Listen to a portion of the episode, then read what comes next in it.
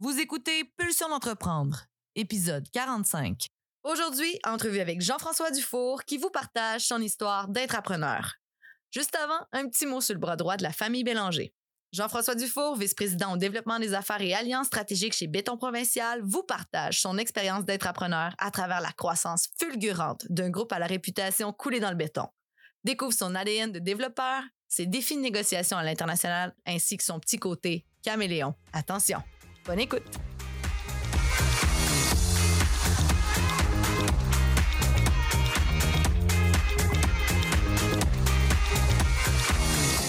Pulsion d'entreprendre, c'est un rendez-vous où la perfection n'existe pas. Ce sont des discussions, des outils et des trucs livrés généreusement par des entrepreneurs de cœur et des humains fonceurs qui se sont remis plusieurs fois en question. Je suis Sab Dion et j'ai pris le pari d'avoir le maximum d'impact dans la vie des gens qui, comme moi, sont curieux et friands de croissance personnelle et professionnelle. Que tu sois salarié ou en affaires, je t'invite à te poser des questions. Écouter quelques histoires et anecdotes qui te donneront envie de transformer tes prochaines pulsions en action. En direct, la saison 4, édition Ambassadeur de l'Est, dans un contexte de rêve du studio mobile Spatio. On est présentement stationné face au fleuve au cœur du village de Métis-sur-Mer et si tu souhaites découvrir le projet, visite le sabdion.com. C'est parti!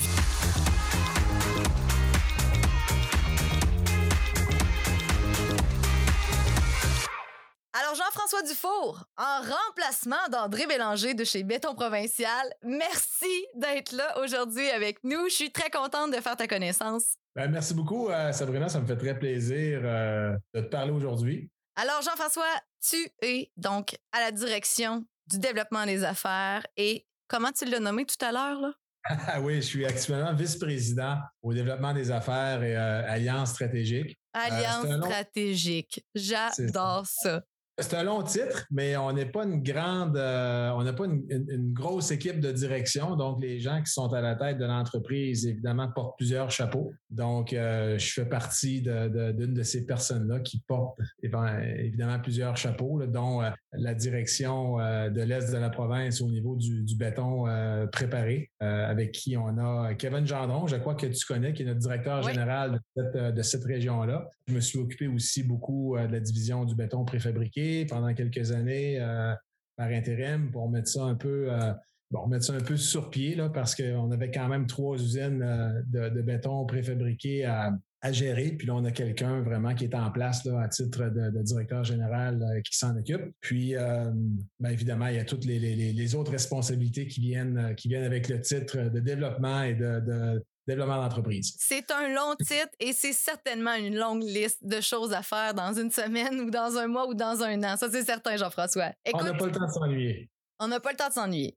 Écoute, Béton Provincial, c'est un géant de l'industrie euh, du béton. Et même, euh, c'est pas juste un géant ici au Canada, c'est un géant dans le monde, si je ne m'abuse. J'aimerais ça que tu me parles en chiffres de qu'est-ce que c'est pour que les gens, là, tu sais, qui voient passer des bétonnières un peu partout, puis qui voient des blocs de ciment un petit peu partout, puis des usines popées partout dans leur ville, dans leur région, affichées béton provincial. Comment ça que vous êtes partout béton? Parle-nous de chiffres. Écoute, béton provincial, euh, pour parler de, chiffres de, très, très concrets, euh, c'est plus de 2000 employés. Euh, là, on parle sur euh, c'est, c'est, c'est- notre, notre empreinte actuellement, c'est sur quatre provinces. Donc, Ouais. en partant, c'est, l'Ontario, c'est le Québec, c'est le Nouveau-Brunswick, Terre-Neuve-Labrador. C'est plus de 2000 employés, euh, plusieurs partenariats. C'est plus de 500 bétonnières sur la route. Aïe, sur- aïe. sur ces territoires-là. C'est plus de 85 usines de béton préparées. C'est trois usines de béton préfabriquées.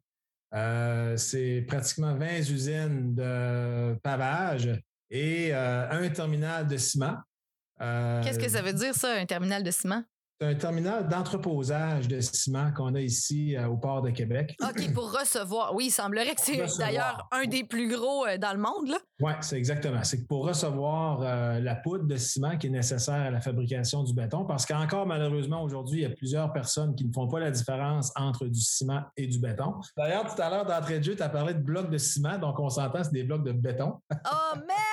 Déjà moins un point pour moi. Non, mais c'est normal parce que plusieurs personnes euh, ne font pas la différence, si tu veux, de, entre le ciment et le béton. Le ciment et la poudre qui est nécessaire à la fabrication du béton qui contient euh, tout ce qui est agrégat, sable, pierre et, et adjuvant qui donne finalement la technologie qu'on connaît aujourd'hui du béton on réceptionne du ciment à ce terminal-là. Puis oui, effectivement, c'est ça apparu dans un article international l'année passée on se trouve à avoir le, plus gros terminal au monde, si tu veux, d'entreposage euh, de ciment. Et euh, ça, ça fait partie d'une de nos divisions qui est, vraiment euh, importante pour nous, pour notre division du béton préparé au, sein de nos 85 usines de béton qu'on a sur, sur, sur les territoires dont je mentionnais tout à l'heure. Puis, on a aussi tout nouvellement notre nouveau, notre nouveau bébé, c'est un terminal de bitume. Donc, on travaille beaucoup sur nos matières premières pour faire nos, nos produits de béton et nos produits de pavage. Donc, on a un terminal de bitume qui est situé à Matane, euh, pas loin, pas loin de nos bureaux, euh, pas loin du port non plus, euh, directement sur la 132. donc, c'est une, division qui s'appelle maintenant Bitubel. Donc, on, comprend ici que c'est Bitu pour bitume et Belle pour Bélanger. Donc, Bitubel, ça donnait très, très bien. Donc, c'est notre nouvelle division actuellement qui, est un, qui est un terminal d'entreposage de bitume adjacent à ça, on a construit aussi une, usine de polymérisation qui transforme le bitume en bitume utilisable pour faire l'asphalte qu'on connaît aujourd'hui pour nos routes. Ça en fait du stock, ça? Oui, ça fait quand même plusieurs divisions à gérer, effectivement. Là, on, commence à comprendre pourquoi ton titre est aussi long. D'après moi, il y a quand même pas mal de stock à gérer chez vous, pas vrai? Euh, c'est vrai. Puis c'est pour ça qu'un gars comme André, ben, il connaît très, très bien. Euh, je veux parler un petit peu d'André Bélanger, qui est notre président propriétaire euh, de l'entreprise qui, qui, qui, gère, dans le fond, toutes ces, toutes ces divisions-là avec avec sa gang euh, à direction. Puis il est très, très proche, euh, il est très, très proche de ses divisions, très, très proche de sa business, ce qui fait en sorte que nous, ça nous rapproche. Euh, évidemment, notre monde est très, très proche de la direction parce qu'on se tient proche de nos opérations. Mais ben, je me sens choyé quand même d'avoir ta présence aujourd'hui avec moi. Oui, certainement. Surtout que je l'ai su il y a cinq minutes. Donc... Mais c'est ça, les grosses business, grosses réunions. Donc, c'est correct. On service sur une scène, tout le monde est en place de toute façon. Tu es aussi natif de Matane, donc un petit clin d'œil à nos ambassadeurs de l'Est. Mais il y a aussi un grand sentiment de fierté qu'on peut euh, qu'on a parce que vous avez un siège administratif autant à Matane qu'à Québec. Vous avez quand même voulu conserver votre présence. Euh, je pense que vous traitez plus l'aspect euh, comptabilité, finance, puis tout ce qui touche le reste au niveau du développement des affaires. C'est ce qui explique pourquoi tu travailles de Québec toi aussi. Oui, c'est exactement ça. André, qui est, qui, est, le président, comme je disais tantôt, le président d'entreprise, il est à Québec. Donc, la direction, euh, est vraiment situé à Québec. Donc, nos bureaux chefs sont maintenant ici. Mais notre château fort euh, a toujours été Matane. On a euh, des bureaux qui sont importants là-bas. On a plusieurs divisions dans l'est de la province aussi qui euh, opérant. Donc, donc, les bureaux de Matane, pour nous, là, comme je te disais, c'est un château fort, c'est un, bureau très important. Toute notre administration est là. on, a, nos ressources humaines qui sont là aussi. Donc, donc c'est important d'aller les visiter assez souvent. Oui, puis on... Béton provincial, quand même, c'est 62 ans de business. Oui. Euh, on parle d'André, mais euh, il, y avait jadis aussi Walter qui a fait euh, toute une trail. Et ensuite, quand André a joint le groupe en 92, là, je pense que là, la croissance s'est encore plus faite sentir. Les objectifs d'affaires étaient différents, puis on voulait vraiment se positionner ben, dans les grands centres du moins, quitter un petit peu plus la région. ça, ça a été quand même un gros pari. Toi, tu es arrivé quand dans cette équation-là?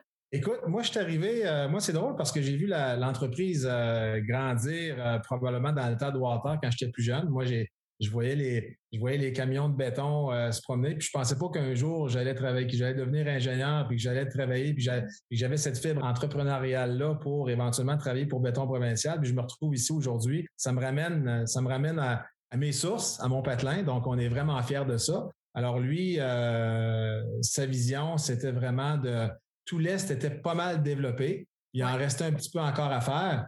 Mais évidemment, quand on regarde la géographie, on voyait très bien que le côté ouest était sous-développé. Puis euh, c'est vraiment avec cette euh, vision-là qui, est parti euh, avec, avec son équipe dans le temps, déménager à Québec, puis éventuellement de, a fait le développement là, vers l'ouest euh, qu'on connaît aujourd'hui. Donc, euh, présentement, la dernière acquisition qu'on a faite, c'est dans l'est de l'Ontario, euh, une compagnie de béton là-bas. Donc, c'est pour ça que je disais tout à l'heure qu'on est vraiment sur quatre provinces actuellement. On a la plus grande part de marché dans l'est du Canada. Donc, on est vraiment fiers de ça. Il y a de quoi être fier, certain. Puis toi, tantôt, tu me disais que justement, tu as vu grandir l'entreprise ben, du coin de l'œil, parce que tu es natif de Matane. Est-ce que tu as évolué dans le marché du béton avant ou, euh, ça s'est tracé comme ça? Connaissais-tu même André au, à la polyvalente? Je sais pas. Euh, ben, André est un petit peu plus vieux que moi, donc, euh, donc dans ces années-là, on se côtoyait peu parce que quand, quand quand tu as, 12 ans, puis euh, 5 ans, 5 ans aujourd'hui, c'est pas une grande différence, mais 5 ans quand tu es plus jeune, la, différence est plus grande, évidemment. Mais je connaissais bien, euh, évidemment, on connaissait tous bien euh, l'entreprise. Puis moi, ben, de mon côté, j'ai euh, étudié à Matane, j'ai fait mon cégep à Matane, puis j'ai fait mon université ici à l'Université Laval. J'ai fait, un, fait un bac en, en génie civil, puis une maîtrise en technologie du béton. Donc, ça m'a amené, ça m'a dirigé vers le monde du béton. Puis, euh, lors de quand, j'ai fait ma maîtrise, ben, à partir de ce moment-là, euh, je travaillais avec des compagnies. Je travaillais en recherche, donc je travaillais avec des compagnies ontariennes et québécoises. Puis, il y a une compagnie ontarienne qui m'a fait une offre. Donc, en 95, moi, je suis déménagé en Ontario. J'étais, je déménageais à Toronto. J'ai été là pendant 7-8 ans pour revenir au Québec euh, vers 2003 pour développer le marché de Montréal pour cette compagnie-là. Puis par la suite, ben, en 2009, j'ai eu une belle opportunité euh, d'aller à l'international, euh, aux Émirats arabes unis, au Moyen-Orient. Donc, j'ai résidé, moi et ma famille, euh, à Abu Dhabi, qui était non loin de Dubaï. Et puis, j'ai eu la chance, dans le fond, de, gérer la plus grosse compagnie de béton au pays. Donc ça, ça a été, pour moi, ça a été un game changer. J'en ai, j'ai appris beaucoup. Puis de me retrouver en 2015 avec André dans son entreprise moi, ben, c'était une fierté. Comme je disais tout à l'heure, ça me ramenait, euh, ça me ramenait un peu, un peu à mes sources. Ben, sans aucun doute. Non seulement tu avais une vision euh, globale d'ensemble de ce qui se passe euh, dans le marché mondial, tu étais assurément bilingue avec, toute, avec toutes ces aventures d'affaires-là. Et puis, tu es revenu finalement contrer la compétition que tu avais si bien développée dans, dans, ta propre province au tout départ. Hein? Je te vois sourire, là, c'est ça. Ben, j'étais pas dans le même domaine. Ben non, j'étais pas dans j'étais pas vraiment dans le domaine du béton préparé. J'étais plus dans le domaine du béton un peu plus spécialisé, dans le support de terrain, euh, dans le béton projeté. Euh, donc, beaucoup impliqué dans les mines, dans les tunnels. Euh, j'ai eu même la chance de participer à certaines conférences internationales aussi. mais c'était beaucoup dans, dans le domaine de la réparation, de la réfection d'ouvrages, d'ouvrages d'art en béton. Donc, ça, c'était plus mon, c'était là-dedans que j'avais, que j'avais développé une expertise. Puis c'est, c'est euh, dans le fond, c'est, c'est mon, mon, passage aux Émirats qui m'a vraiment amené dans l'industrie du béton préparé, qui m'a amené en 2015 avec Béton Provincial, qui est vraiment dans l'industrie du béton préparé, et ces autres divisions euh, que j'ai mentionnées tout à l'heure. Puis vous avez fait quand même de solides coûts de développement des affaires dans la dernière décennie. Euh, tu parlais de, votre dernière euh, implantation bon, en Ontario avec l'acquisition de l'usine, mais il y a eu des gros projets d'envergure ici au Québec qui ont été faits. Veux-tu m'en parler un peu, une coupelle, de, une coupelle de, projets clés que vous avez réalisés dans les dernières années? Certainement. En termes de, en termes de développement, écoute, euh, vite, vite comme ça, tout le monde connaît le nouveau pont Samuel Champlain. Ah ben oui, tiens donc. donc, à Montréal. Donc, c'est nous, on est bien fiers d'avoir fourni euh, le béton pour tous les éléments préfabriqués euh, du pont.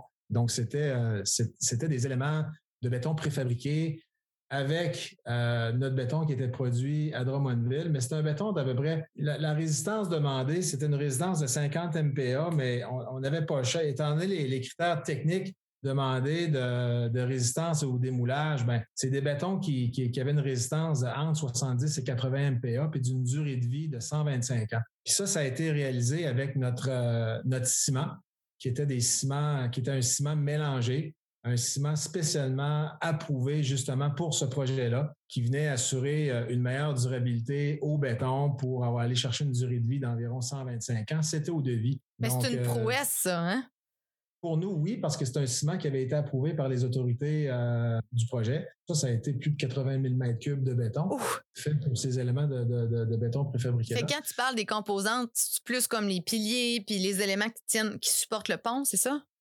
Quand on regarde ce pont-là, tous les, les, piliers qui sortent de l'eau, donc du fond jusqu'à qui sortent de l'eau jusqu'au tablier, et tous les éléments de tablier. Donc le tablier a été fait avec des dalles euh, en béton préfabriqué. Donc, euh, ben, c'est du béton qu'on a fabriqué nous-mêmes. Donc, ça, on est bien fiers de ça. Puis, suite à ça, après ce projet-là, ben, il y a le REM qui est embarqué, le réseau électrique euh, métropolitain.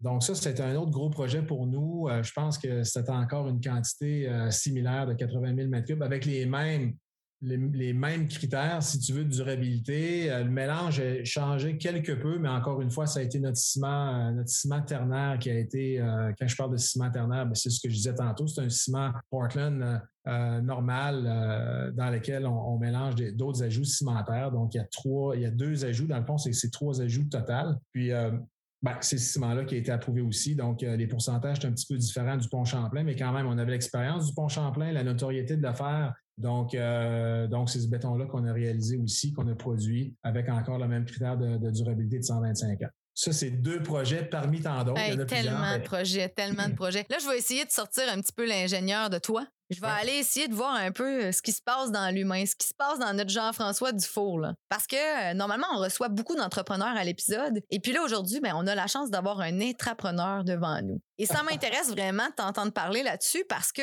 tu l'as fait ton choix, puis probablement que tu aurais pu être consultant dans ton domaine avec toute l'expérience que tu as, mais tu as choisi quand même d'être employé pour un très grand groupe qui roule solide sur l'adrénaline des gros projets, puis on développe, on développe, on développe. Qu'est-ce que, qu'est-ce que fait ton choix entre l'entrepreneuriat ou l'intrapreneuriat pour toi?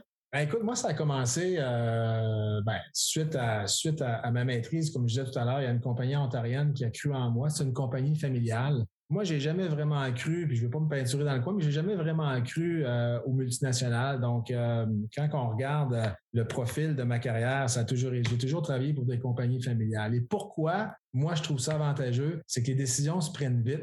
Il n'y a pas comment je pourrais bien dire, il y, a, souvent quand tu veux aller chercher une, une approbation, ben il n'y a pas des niveaux d'approbation n'en plus finir comme on peut voir ailleurs. Donc, euh, là, je parle de multinationales, je parle euh, du domaine public. Euh, moi, dans mon cas, c'est le fun quand ça va vite. Donc, comme tu disais tout à l'heure, on se vire sur un dizaine puis on avance. Bien, ça, c'est ce qui fait la force souvent des compagnies familiales. Puis moi, j'ai toujours adoré ça, travailler pour des gens de compagnies comme ça. Puis quand j'étais en Ontario et au Québec, c'était une compagnie familiale. Euh, je veux dire, on avait le vent dans les voiles. L'opportunité que j'ai eue d'aller travailler aux Émirats arabes unis, ben, c'était aussi une compagnie familiale qui faisait partie d'un holding avec plusieurs divisions. Nous, on était la plus grosse division, division de ce holding-là, mais c'était quand même, euh, c'était pas à la bourse, c'était pas public c'était familial, deux familles qui, euh, qui géraient ça. Fait que moi, j'avais le plaisir de travailler avec eux. Puis évidemment, ben, en arrivant chez Béton Provincial, ben, c'est André qui est maintenant propriétaire. Donc, pour moi, ça a toujours été un profil bien, bien, bien important de suivre ça.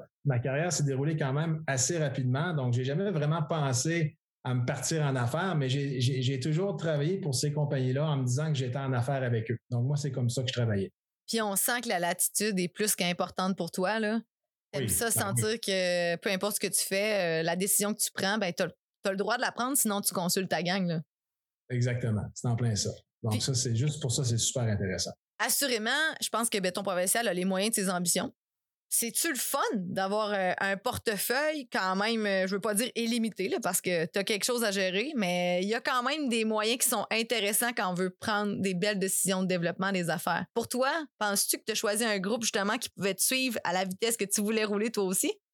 Ah oui, parce qu'on a un président qui va très, très vite. Donc, pour moi, c'était pour moi, c'était un no-brainer, comme on dit. Là. Euh, puis on, a la chance d'avoir quelqu'un, comme je te disais, qui, qui prend de bonnes décisions, puis c'est c'est toujours des décisions réfléchies, mais dans un laps de temps qui est, qui est euh, bien souvent assez court pour euh, que personne ne voit arriver dans nos, euh, dans, dans, nos décisions. Donc, c'est ce qui fait un peu notre force. Là.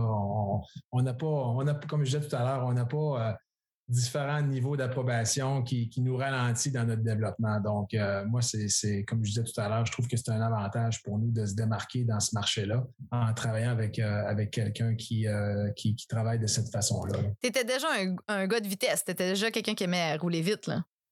Euh, vraiment, oui, oui, c'est, effectivement. Puis, euh, tu sais, j'ai pas été, moi, j'ai pas été quelqu'un qui, euh, tu sais, j'ai travaillé la, ma première entreprise, ça fait 27 ans, 27 ans que je travaille aujourd'hui. Puis j'ai travaillé pour trois entreprises seulement. donc, pour revenir à ta question tout à l'heure, j'ai jamais senti vraiment le besoin de me partir en affaires parce que moi, je me sentais comblé pour ces entreprises-là parce qu'on avançait beaucoup. Puis moi, j'avais beaucoup de. Quand je travaillais pour ces entreprises-là, ben, je sentais aussi qu'il y avait un avancement possible.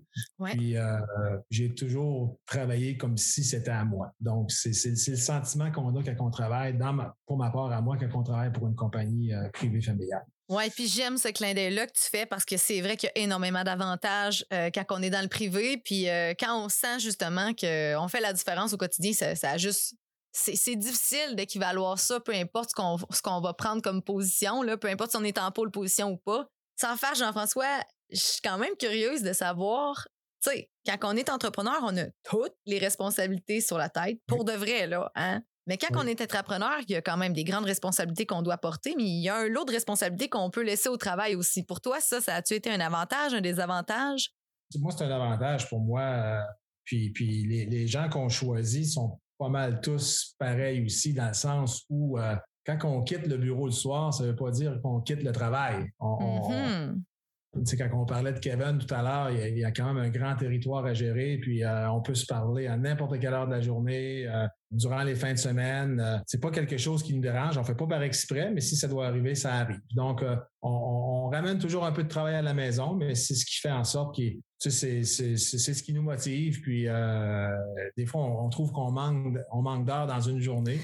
des fois, on doit en combler euh, un peu plus tard le soir, mais euh, quand tu vois la compagnie bien avancée comme ça, c'est très motivant. Ah oui, il y a un sentiment de fierté qui, est tangible. À chaque semaine, à chaque mois, il y a des réalisations qui se passent. Donc, on sent que le travail n'est pas fait dans le beurre comme, comme parfois on peut sentir dans d'autres organisations. Là. Ouais, c'est ça. Puis, tu sais, on ne demande pas, euh, moi, je ne demande jamais à mon, à, mon, à mon monde de faire quelque chose que je ne ferais pas moi-même. Tu sais, c'est, mm-hmm. souvent, ce que j'aime, ce que j'aime de, de, de, nos gens chez nous, c'est qu'on n'a pas à leur demander, ils le font par eux-mêmes. Puis ça, ça fait toute la différence. Là. Puis André, ben c'est comme ça qu'il travaille aussi. Là. Je veux dire, il était de retour au bureau euh, dimanche passé pour euh, travailler sur, euh, sur, une, sur une transaction. Fait qu'à un moment donné, on n'a pas le choix. Il hein. faut trouver du temps quelque part. Puis des fois, c'est des sacrifices qu'on doit faire, mais à, la fin, je pense que ça en vaut la peine. Tu m'as parlé de valeur, tu m'as parlé bien naturellement de, de, de, ta position présentement, mais je t'ai intéressé parce que tu as fait un, un, petit pont sur justement l'ambiance que vous avez avec les autres employés, les autres intrapreneurs de la business. J'ai l'impression qu'il y en a beaucoup d'intrapreneurs chez Béton Provincial. Est-ce que je me trompe? Il y en a plusieurs parce que quelqu'un, quand, tu, quand tu commences à travailler ici, si tu es, comme tu dis, je ne l'ai pas ton terme euh, intrapreneur, c'est vraiment ça. Quand tu t'adonnes pas à ça, ben, je veux dire, c'est pas, pas pour toi. Tu c'est béton provincial. Il faut vraiment que tu sois intrapreneur. Puis, quand tu l'es, ben tu peux être là longtemps. Tu sais, c'est un peu comme ça qu'on le voit. Fait que euh, je pense que les, les, gens qu'on engage, euh, puis on a engagé quand même beaucoup ces dernières années, euh, on avait un staff assez vieillissant. Puis là, on s'est donné, on s'est donné une règle d'essayer d'aller d'aller dans la tranche des 30 ans. Ah, et des tranche. 30 ans. Puis moi, quand j'ai été engagé, ben j'étais dans la tranche de quarantaine, puis c'était déjà trop vieux pour euh, la nouvelle vision qu'on se donnait pour aller chercher les 30 ans. Mais moi, comme j'expliquais à André, j'ai dit à 40 ans, ben c'est souvent les meilleurs. Mais, euh, mais on regarde, on regarde, euh, on regarde justement pour rajeunir. Puis c'est pas évident non plus de, de, Mais quand on trouve la bonne personne, souvent ces gens-là, ces gens-là restent avec nous longtemps parce que c'est les qualités qu'on recherche d'emblée chez quelqu'un. C'est c'est la partie intrapreneur. Mais ben là, vous avez recruté des petites louves puis des petits loups justement dans la trentaine, mais c'est quoi les, qualités que vous recherchez, vous, dans vos intrapreneurs? C'est quoi votre ADN? Euh, ben, L'ADN, euh, c'est sûr que l'honnêteté, c'est très, très, très important. L'énergie, la motivation, euh, puis mais l'honnêteté, c'est puis tu sais, c'est la compétence aussi. Je pense que aujourd'hui, c'est beau d'aller chercher quelqu'un, de le former, mais on dirait que les jeunes aujourd'hui ne sont pas euh, ne sont pas comme nous on était dans le temps là, puis je veux pas me vieillir en disant ah, ça mais ça fait plus 50 ans et plus là, là, ça fait pas 40 là. Non, mais les, jeunes aujourd'hui, souvent, ce qu'on voit, c'est moi, moi, dans le temps, c'était qu'est-ce que je peux faire pour vous, mais aujourd'hui, c'est qu'est-ce que vous pouvez faire pour moi. C'est un peu ça, mais, euh, mais je pense que malgré tout ça, euh, c'est vraiment important puis de sentir que la personne, quand elle va venir travailler pour nous, ben, qu'elle vient travailler pour elle aussi j'aime vraiment la craque que tu prends. Parce que là, moi, j'allais te contrecarrer avec ton histoire de venez travailler pour nous euh, ou euh, je viens travailler pour vous. C'est tellement ça. Le monde du marché du travail a énormément changé. Tu en es conscient, tu le sais. C'est sûr qu'il en pleut pas là, des gens qui sont investis puis qui l'ont tatoué dans le front le, terme intrapreneur. Euh, des vaillants, il en existe encore puis il y en aura toujours, ça c'est certain. Il euh, faut savoir les repérer, il faut savoir les attirer aussi là. Il y a quand même. aujourd'hui, excuse-moi de t'interrompre, mais d'ailleurs aujourd'hui, on, a un département RH qui n'a jamais été aussi gros. On n'a pas le choix. Aujourd'hui, les entreprises doivent avoir des départements euh, de, ressources humaines ou qu'on appelle aujourd'hui talent et acquisition justement pour euh, être certain qu'on qu'on a un radar assez complet sur, euh, sur, les, gens qui sont disponibles pour aller chercher les meilleurs. Mais avant, euh, moi, quand je me souviens, quand je suis rentré en 2015, notre département RH était un tout petit département, puis on n'était pas obligé d'en avoir un plus gros. Mais aujourd'hui, la réalité a tellement changé, surtout avec la pandémie, qu'on n'a pas le choix d'avoir plus de monde que de moins pour justement ratisser un peu plus large puis aller chercher les, les bons talents dans le marché. C'est vraiment une question d'aller chercher les bons parce qu'ils sont encore là. des fois, on se demande sont où, des fois, sont chez nos compétiteurs carrément. Mais euh, c'est vraiment en, rendant notre offre euh, attirante que finalement, on finit par euh, capter l'attention des meilleurs, comme tu disais tantôt. Là. Quand tu es arrivé donc dans ta position comme vice-président, mais aussi en charge du développement des affaires puis des alliances stratégiques, connaissais-tu tout du marché ou tu as dû être formé grain de sel par grain de sel justement pour te mettre à jour dans ton marché au niveau du Québec? Bonne question, euh, effectivement. J'ai été dans le marché, comme je te disais tout à l'heure, j'ai été en Ontario, donc j'étais plus, mais j'ai ouvert le marché pour l'entreprise pour laquelle je travaillais dans le temps, ma première entreprise qui m'avait donné la chance de travailler pour, euh, pour eux euh, en Ontario. Quand j'ai développé le marché du Québec, même si j'étais pas dans l'industrie du béton préparé, euh, j'avais quand même une bonne connaissance du marché. Mais là, j'ai eu un gap, un gap de six ans où là, j'ai fait de l'international. Donc, à mon retour, il y avait quand même beaucoup de choses qui avaient changé.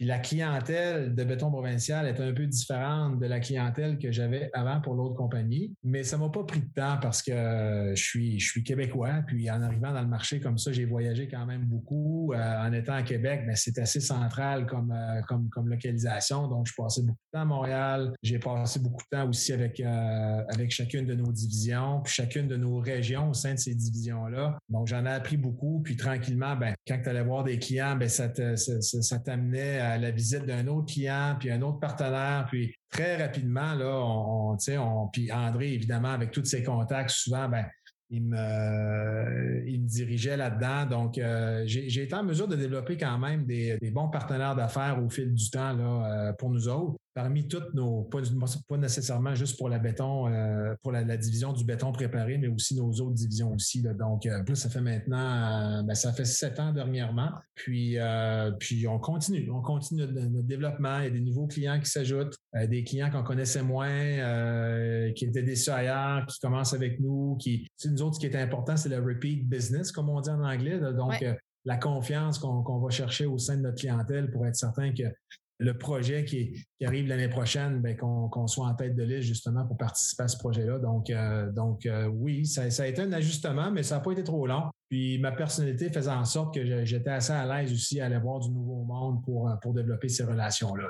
Ben, j'en doute pas une seconde. Mais finalement, tu as eu une, courte mise à niveau, puis ensuite de ça, ça a été plus terrain, rencontre des clients. Puis des clients, il y en plus chez vous, c'est autant des clients gouvernementaux, institutionnels que, que privés. Là. Exactement. Des, gros entrepreneurs, euh, moyens, euh, petits. On est, on est dans pas mal toutes les sphères euh, dans, l'industrie, si tu veux, l'industrie de, la, construction. Donc, puis du domaine public aussi. on travaille beaucoup avec le ministère des Transports, on travaille avec Hydro-Québec, on travaille donc la SQI. On fait, on fait un hôpital actuellement à Québec ici on fait des radiers, euh, des radiers d'au-dessus de 3000 mètres cubes euh, de radiers en coulée continue, euh, une job d'au-dessus de 100 000 mètres cubes juste ici à côté. Donc, ça, c'est directement avec, avec la SQI. Donc, oui, on fait affaire avec, avec le public beaucoup, les, sociétés publiques. Tu parlais de ta personnalité, comme de quoi pour toi, ça a été relativement ben, plutôt facile parce que tu es de naturel social, j'imagine. Qu'est-ce que ça prend pour être un bon entrepreneur, justement?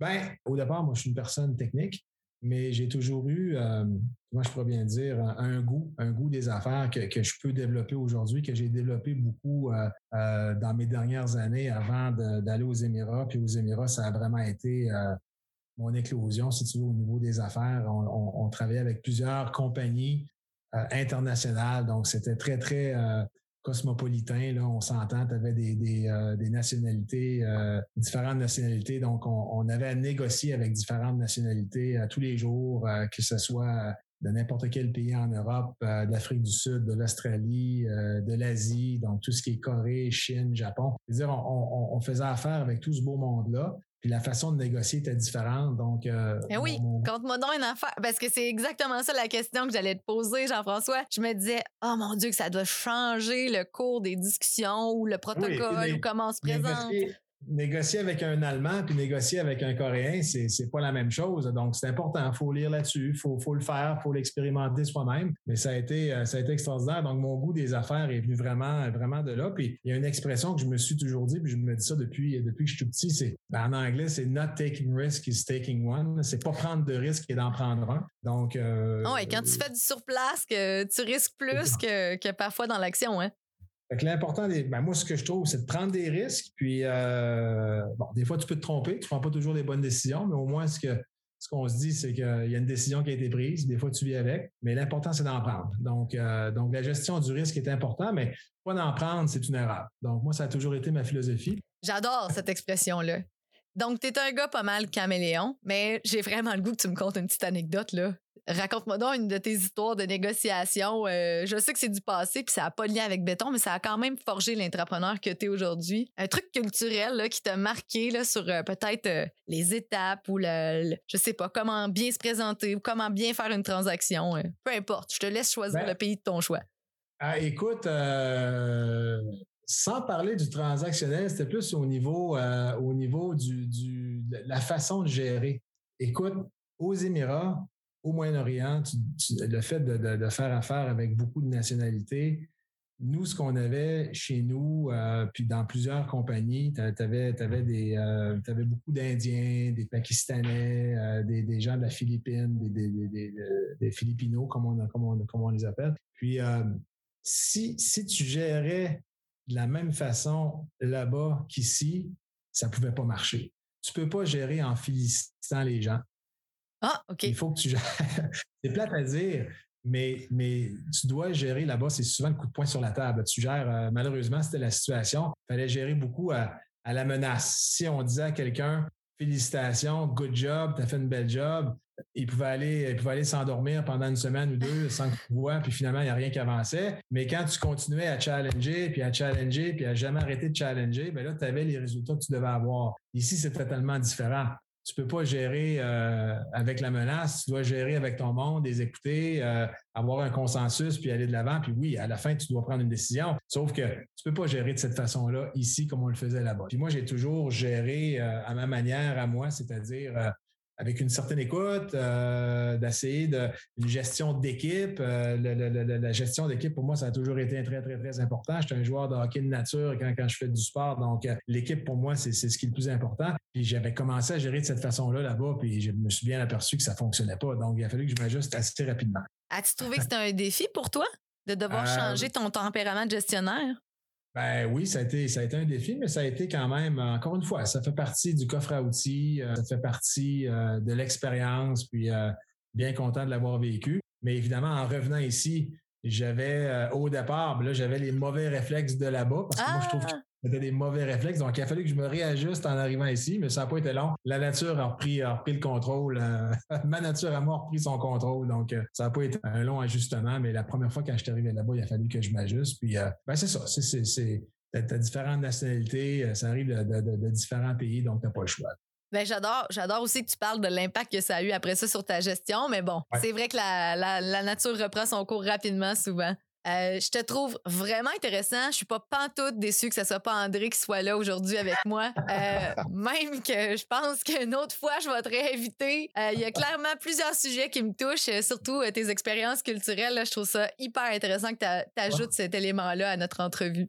Oui, on pourrait s'en parler longuement, mais oui, ça a été, ça a été bien intéressant. Puis sans parler de la famille, la, la famille a dû s'ajuster. Mais c'est drôle parce que quand je leur ai annoncé, moi, mes enfants, dans ce temps-là, avaient, euh, quand on est parti, il y avait, ben, quand on est arrivé, il y avait 6, 4, 2, trois garçons avec ma conjointe. Quand on est parti six ans plus tard, éventuellement, euh, évidemment, 12, 10, 8, eux étaient tellement bien implantés là-bas que quand je leur ai annoncé qu'on revenait au Québec, que j'allais venir travailler pour Béton Provincial, moi, je pensais que ça allait être une grande nouvelle. Mais ça a été la plus grande déception de leur jeune vie dans ce temps-là. Eux autres voulaient rester là-bas. Aujourd'hui, ils sont bien contents, mais ça, c'est une petite anecdote. Moi, je mettais un spin positif à ça. on revient au Québec, mais non, pour eux autres, c'était hors de question on reste là-bas. C'était une meilleure nouvelle pour les parents que les enfants. oui, c'est ça.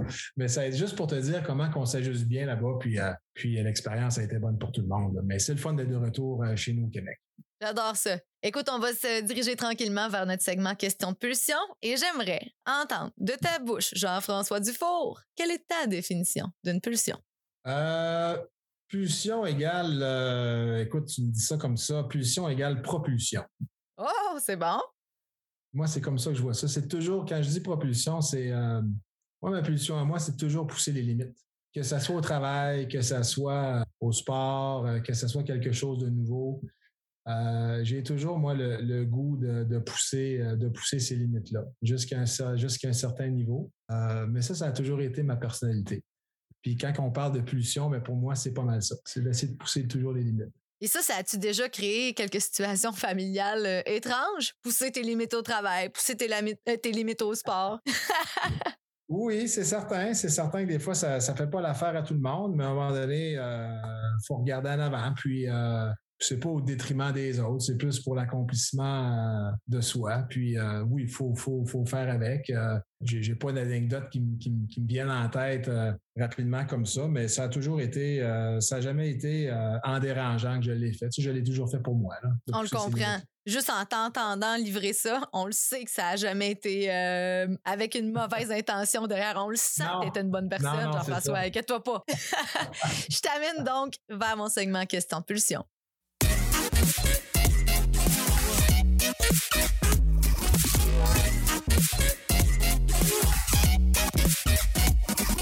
Question de pulsion, c'est un segment dédié à la nature humaine dans toute sa splendeur et son imperfection.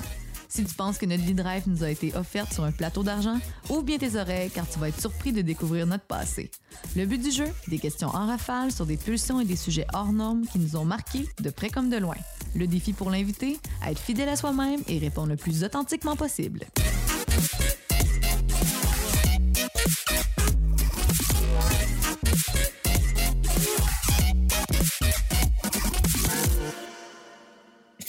Vois la face de Jean-François complètement découragé. Il se dit, je suis pas bon là-dedans. C'est ça hein, que tu penses? je m'embarque. Ah, j'adore ça. Alors, t'es prêt? Première question. Qu'est-ce qui t'intéresse que la plupart des gens ont jamais entendu parler? Écoute, j'ai une passion scotch. Oh! Je fais, euh, un petit peu d'importation euh, privée qui passe toujours par la SAC parce qu'on n'a pas le choix, la fameuse SAQ. Mais euh, on fait partie d'un groupe ici de scotch addict. Puis ça, c'est une petite passion que je partage pas vraiment avec beaucoup de monde, là, mais euh, c'est pas, pas tout le monde qui, connaît ça non plus. Mais moi, c'est quelque chose que, j'ai développé avec euh, les années. Puis aujourd'hui, ben, écoute, euh, mes enfants sont trop jeunes pour en profiter, malheureusement. Mais un jour, peut-être que je vais être capable d'en discuter, d'en, déguster certains avec, avec eux autres. Mais c'est une passion que, j'apprends beaucoup à découvrir, là, le, scotch. Tu vois, tu t'en es très bien sorti pour la première. La deuxième arrive. Attention. Qu'est-ce que les gens font qui te met vraiment en colère? Écoute, quelqu'un qui n'écoute pas puis qui regarde sa montre quand tu y parles, moi, c'est vraiment pas dans mes valeurs. Aujourd'hui, c'est des montres euh, intelligentes, que là, c'est les courriels qui, qui, rentrent là, c'est les textos. C'est... Fait que là, les gens parlent. Là, je comprends que c'est pas un signe de de, non-respect parce que c'est pas l'heure qu'ils regardent, mais des fois, tu ne sais jamais. C'est-tu l'heure ou c'est un texto? Ça, moi, c'est impossible, je peux pas faire ça. Mais ça, ça, ça, ça m'énerve. Oh ouais, puis quand tu es là, tu es là. Fait que profitez de ma présence, s'il vous plaît, puis après ça, vous ferez d'autres choses. Alors, si tu pouvais revenir à n'importe quel moment de ta vie, non pas pour le changer, là, mais pour l'apprécier autrement, ça serait quoi? Non, pas vraiment, parce que moi, je me suis toujours dit, euh, quand j'ai eu l'opportunité je parle beaucoup de, mon passage euh, à, l'international, mais c'est ce que je me suis dit, puis je vais toujours m'en souvenir. Quand on va faire cette opportunité-là, je me, disais, ben, dans la vie, on ne regrette pas ce qu'on fait, on regrette ce qu'on ne fait pas. Puis je me disais, ça aurait été facile de dire non, puis de m'asseoir sur, euh, la position que j'avais, j'avais une très, très bonne position, soit du temps passant, avec un, beau futur avec les autres. Mais je me disais un jour, je vais sûrement me dire, je vais sûrement me poser la question que tu me poses actuellement. Puis la réponse aurait été peut-être j'aurais donc dû. Ben, moi, je ne voulais pas me rendre là. Donc, j'ai pris cette décision-là parce qu'au risque de me répéter, je me suis dit que euh, je trouve que ce qu'on fait pas puis qu'on aimerait faire, ben, on va le regretter plus tard. Donc, euh, faisons-le, puis euh, apprécions-le. Donc, je ne réponds pas à ta question, mais je réponds. dans le fond, j'ai. Non, j'ai pas trouvé ça trop politique. Là. Ça va, ça me convient parce que tu as le droit aussi de dire non, c'est correct. Question numéro 4. Quelle est ta prochaine destination de voyage et pourquoi? Euh, écoute, prochaine destination, ça donne bien. Dans deux semaines, je pars à, je pars à Las Vegas. Euh, j'ai mon fils qui, joue au hockey là-bas. Donc, euh, je vais aller le voir. J'en profite en même temps pour aller le voir jouer. Puis peut-être me, faire aussi quelques, quelques rondes de golf parce que c'est une passion aussi que j'ai. Donc, commence à faire froid ici, là, donc dans deux semaines, ça va être un bon timing pour aller à Vegas. Un deux pour un pour se réchauffer la couenne, puis se réchauffer dans les estrades aussi. Exact. Puis la dernière, juste pour toi, quand est-ce que tu te sens vraiment vivant?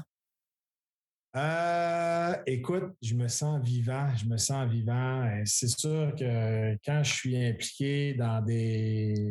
Ben, il y a deux choses, au niveau affaires, au niveau personnel. Au niveau affaires, euh, quand on est sur un bon deal, sur un bon projet, puis que tu, tu le règles, le projet, que tu le finalises, puis tu as, la sensation d'avoir amené quand même un projet important pour la compagnie. Ça, moi, ça me rend extrêmement vivant. Puis c'est ce qui me, c'est ce qui me motive à, continuer d'avancer là-dedans. Euh, quand tu développes euh, un partenariat aussi avec quelqu'un que tu cibles depuis longtemps, puis que ça marche à la fin, euh, ou une entente exclusive avec avec un partenaire. je veux dire, ça, c'est des trucs qui nous rendent vraiment vraiment vivants. comme, ça te nourrit, là. Ah oui. Oui, exactement. Oh, c'est notre motivation. Euh, c'est la, réussite d'avoir participé à quelque, chose qui nous amène ailleurs au sein de l'entreprise. Puis euh, au niveau au niveau personnel, ben c'est certain qu'avec trois garçons à la maison, on n'a pas le choix d'être euh, vivant. puis ça, ça me rend ça me rend extrêmement fier de pouvoir participer à, leur développement, tant au niveau académique que sportif. Là. Donc, donc ça, c'est au niveau personnel, c'est bien important pour moi. C'est de, sentir cette proximité-là avec, avec mes enfants. Ah, mais c'est fun! Ça boucle bien la boucle parce que tu as autant le, parallèle professionnellement euh, et personnellement pour l'importance de la place de la famille, tu sais, dans ce que tu fais puis ce que tu développes. C'est intéressant.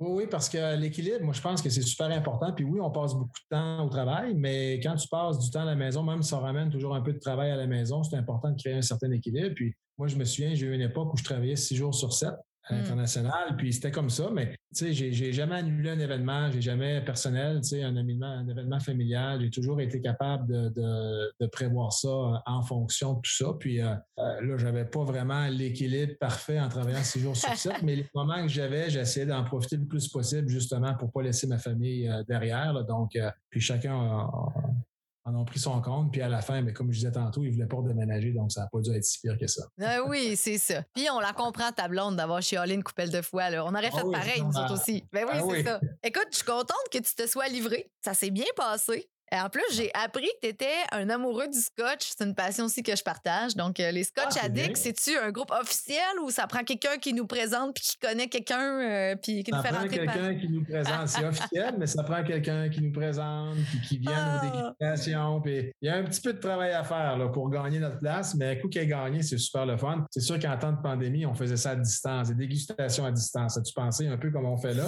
Ouais. Mais avec, euh, avec des, des, des échantillons qui arrivaient pratiquement euh, par livraison, qu'on était tous à l'écran, on faisait ça, mais il n'y a rien de mieux qu'être en, présentiel, de le faire ensemble. Mais euh, écoute, euh, quand tu veux, n'importe quand, à Québec.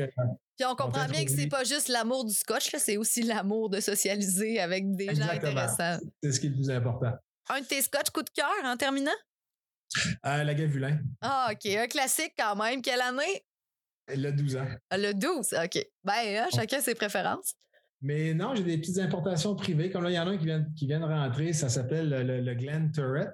Euh, j'attends un moment spécial, mais euh, écoute, on pourra en parler longuement. Euh, ah, c'est cool. Je vais t'envoyer quelques petits liens de choses intéressantes que j'ai trouvées aussi. Écoute, en terminant, j'ai besoin, en fait, les gens qui nous écoutent ont toujours un petit cadeau à la fin de chacun des podcasts qu'on enregistre. En fait, c'est un truc ou un conseil euh, que tu peux partager. Ça peut être une inspiration, un livre, euh, un élément en fait qui t'a marqué dans ta vie, toi, puis que tu aimerais livrer. Un peu comme une petite pépite de sagesse là, de Jean-François Dufour aujourd'hui et que les gens repartent avec ça. C'est un conseil pour les entrepreneurs ou les salariés qui sont entrepreneurs comme toi. Écoute, si j'avais un conseil, euh, un conseil à donner, c'est d'être positif, d'être positif en affaires, d'être positif dans la vie, puis ce qui assure le succès souvent, c'est euh, la confiance qu'on développe envers, euh, envers des gens, envers des clients, euh, même envers des employés. Donc, le développement de cette confiance-là est bien important. Puis, il faut toujours regarder à long terme. Moi, c'est comme ça que je le vois. C'est jamais du court terme dans ce que je fais. Oui, il y a du court terme, mais dans les, dans les, les mouvements qu'on fait souvent, il faut regarder à long terme. Puis le développement de la confiance euh, interpersonnelle entre, entre les gens, que ce soit, comme je disais, des employés ou des clients, je pense que c'est ça qui fait la différence. Moi, je trouve que c'est une grande importance. Et puis, je te rassure, pas juste dans ton domaine, là. Attention, dans vraiment toutes les sphères de notre vie. Tu as raison que euh, c'est tellement plus plaisant d'être avec des gens qui sont positifs, qui sont vrais, puis qui sont intentionnés, que ce soit, comme tu l'as nommé tantôt, par leur présence, leur écoute ou juste leur manière de savoir-être. Ça se fabrique plus, ça, là, du, savoir-vivre puis du savoir-être, mais c'est mauditement important. Très important. Écoute, on le sent que tu es un gars d'alliance stratégique et de développement. Je pense que tu nous l'as fait vivre à travers tout ce que tu nous as partagé aujourd'hui. En terminant, on fait un clin d'œil à André. Salut André, salut Kevin, salut même Walter, je ne sais pas s'il pourra peut-être l'écouter, qui était le fondateur des bétons provincial. Dis-nous où est-ce qu'on peut vous trouver, même si vous êtes affiché partout sur le bord de l'autoroute, via vos usines, via vos, vos blocs. Attention, pas de ciment, mais de béton. Vous êtes partout, mais où est-ce qu'on vous retrouve? Ben, écoute, ce qui fait la force de Béton Provincial, c'est qu'on est une, euh, on est une entreprise. Oui, c'est une grande entreprise au Québec et, dans, et, au Canada, mais le fait d'avoir plusieurs divisions puis plusieurs régions, comment je pourrais bien dire ça, c'est une agglomération de petites compagnies un peu partout qui fait en sorte que l'entreprise est grande aujourd'hui. Puis ces petites compagnies-là qu'on a partout, cette agglomération-là, ben chaque chaque unité d'affaires, quand je dis petite, c'est relatif, mais euh, je devrais parler d'unité d'affaires. Chaque unité d'affaires sont responsables de leur performance euh, financière. Donc, euh, quand on regarde, quand on regarde la clientèle locale, bien, cette clientèle locale-là, n'appelle pas au bureau chef pour se refaire transférer ailleurs. Cette clientèle locale-là appelle au bureau local. Donc, c'est ce qui fait notre force et notre rapprochement envers nos clients. C'est pour ça que je ne peux pas dire ah, un endroit. c'est impossible. Donc, ce qui est important, c'est l'endroit où vous êtes actuellement. Si vous avez besoin euh, de nos produits, de nos services, ben, tapez béton provincial au niveau local, puis vous allez nous trouver sur Internet. Euh, c'est le meilleur conseil que, que, que, je peux donner parce que, comme je l'expliquais, c'est nos unités d'affaires qui font en sorte qu'ils sont responsables de leur marché. Puis, euh, on peut les trouver facilement. Ben merci de cette réponse-là. Puis, on comprend l'explication maintenant. Jean-François, ça a été hyper intéressant. Euh, je vais personnellement t'ajouter sur LinkedIn. Il y a peut-être des petits loups des petites louves qui se sont retrouvés dans l'ADN béton provincial aujourd'hui. Peut-être que vous avez envie aussi de rencontrer Jean-François. Vous pourrez probablement aussi l'ajouter sur LinkedIn. Mentionnez-lui que vous nous avez entendu sur le podcast là, pour pas qu'il pense que vous êtes un nowhere à quelque part. Mais assurément, là, je pense que si les gens se reconnaissent dans les valeurs que tu nous as si bien exprimées aujourd'hui, qui sentent en eux, qui ont peut-être la fibre intrapreneur, ben il y a des bétons provinciales partout à travers la province. Bonne nouvelle. Donc, peu importe dans quelle ville vous êtes, peut-être que vous aurez la chance de vous joindre au groupe. Absolument. Ben, merci beaucoup, Sabrina. C'est, euh, ça me fait vraiment plaisir. Je te remercie grandement. C'est, euh, c'est super apprécié. Merci beaucoup. Bye bye. Bye bye. T'as aimé l'épisode d'aujourd'hui et t'aimerais découvrir ce que je fais concrètement en marketing? Tu peux visiter le sabdion.com et découvrir mon organisation Bombe Créative. On est là pour toi pour t'aider à brainstormer sur tes prochains projets et on offre de la formation et du marketing d'impact. Alors, si t'as besoin d'un conseil, d'un truc ou d'une astuce, tu peux nous contacter. À bientôt.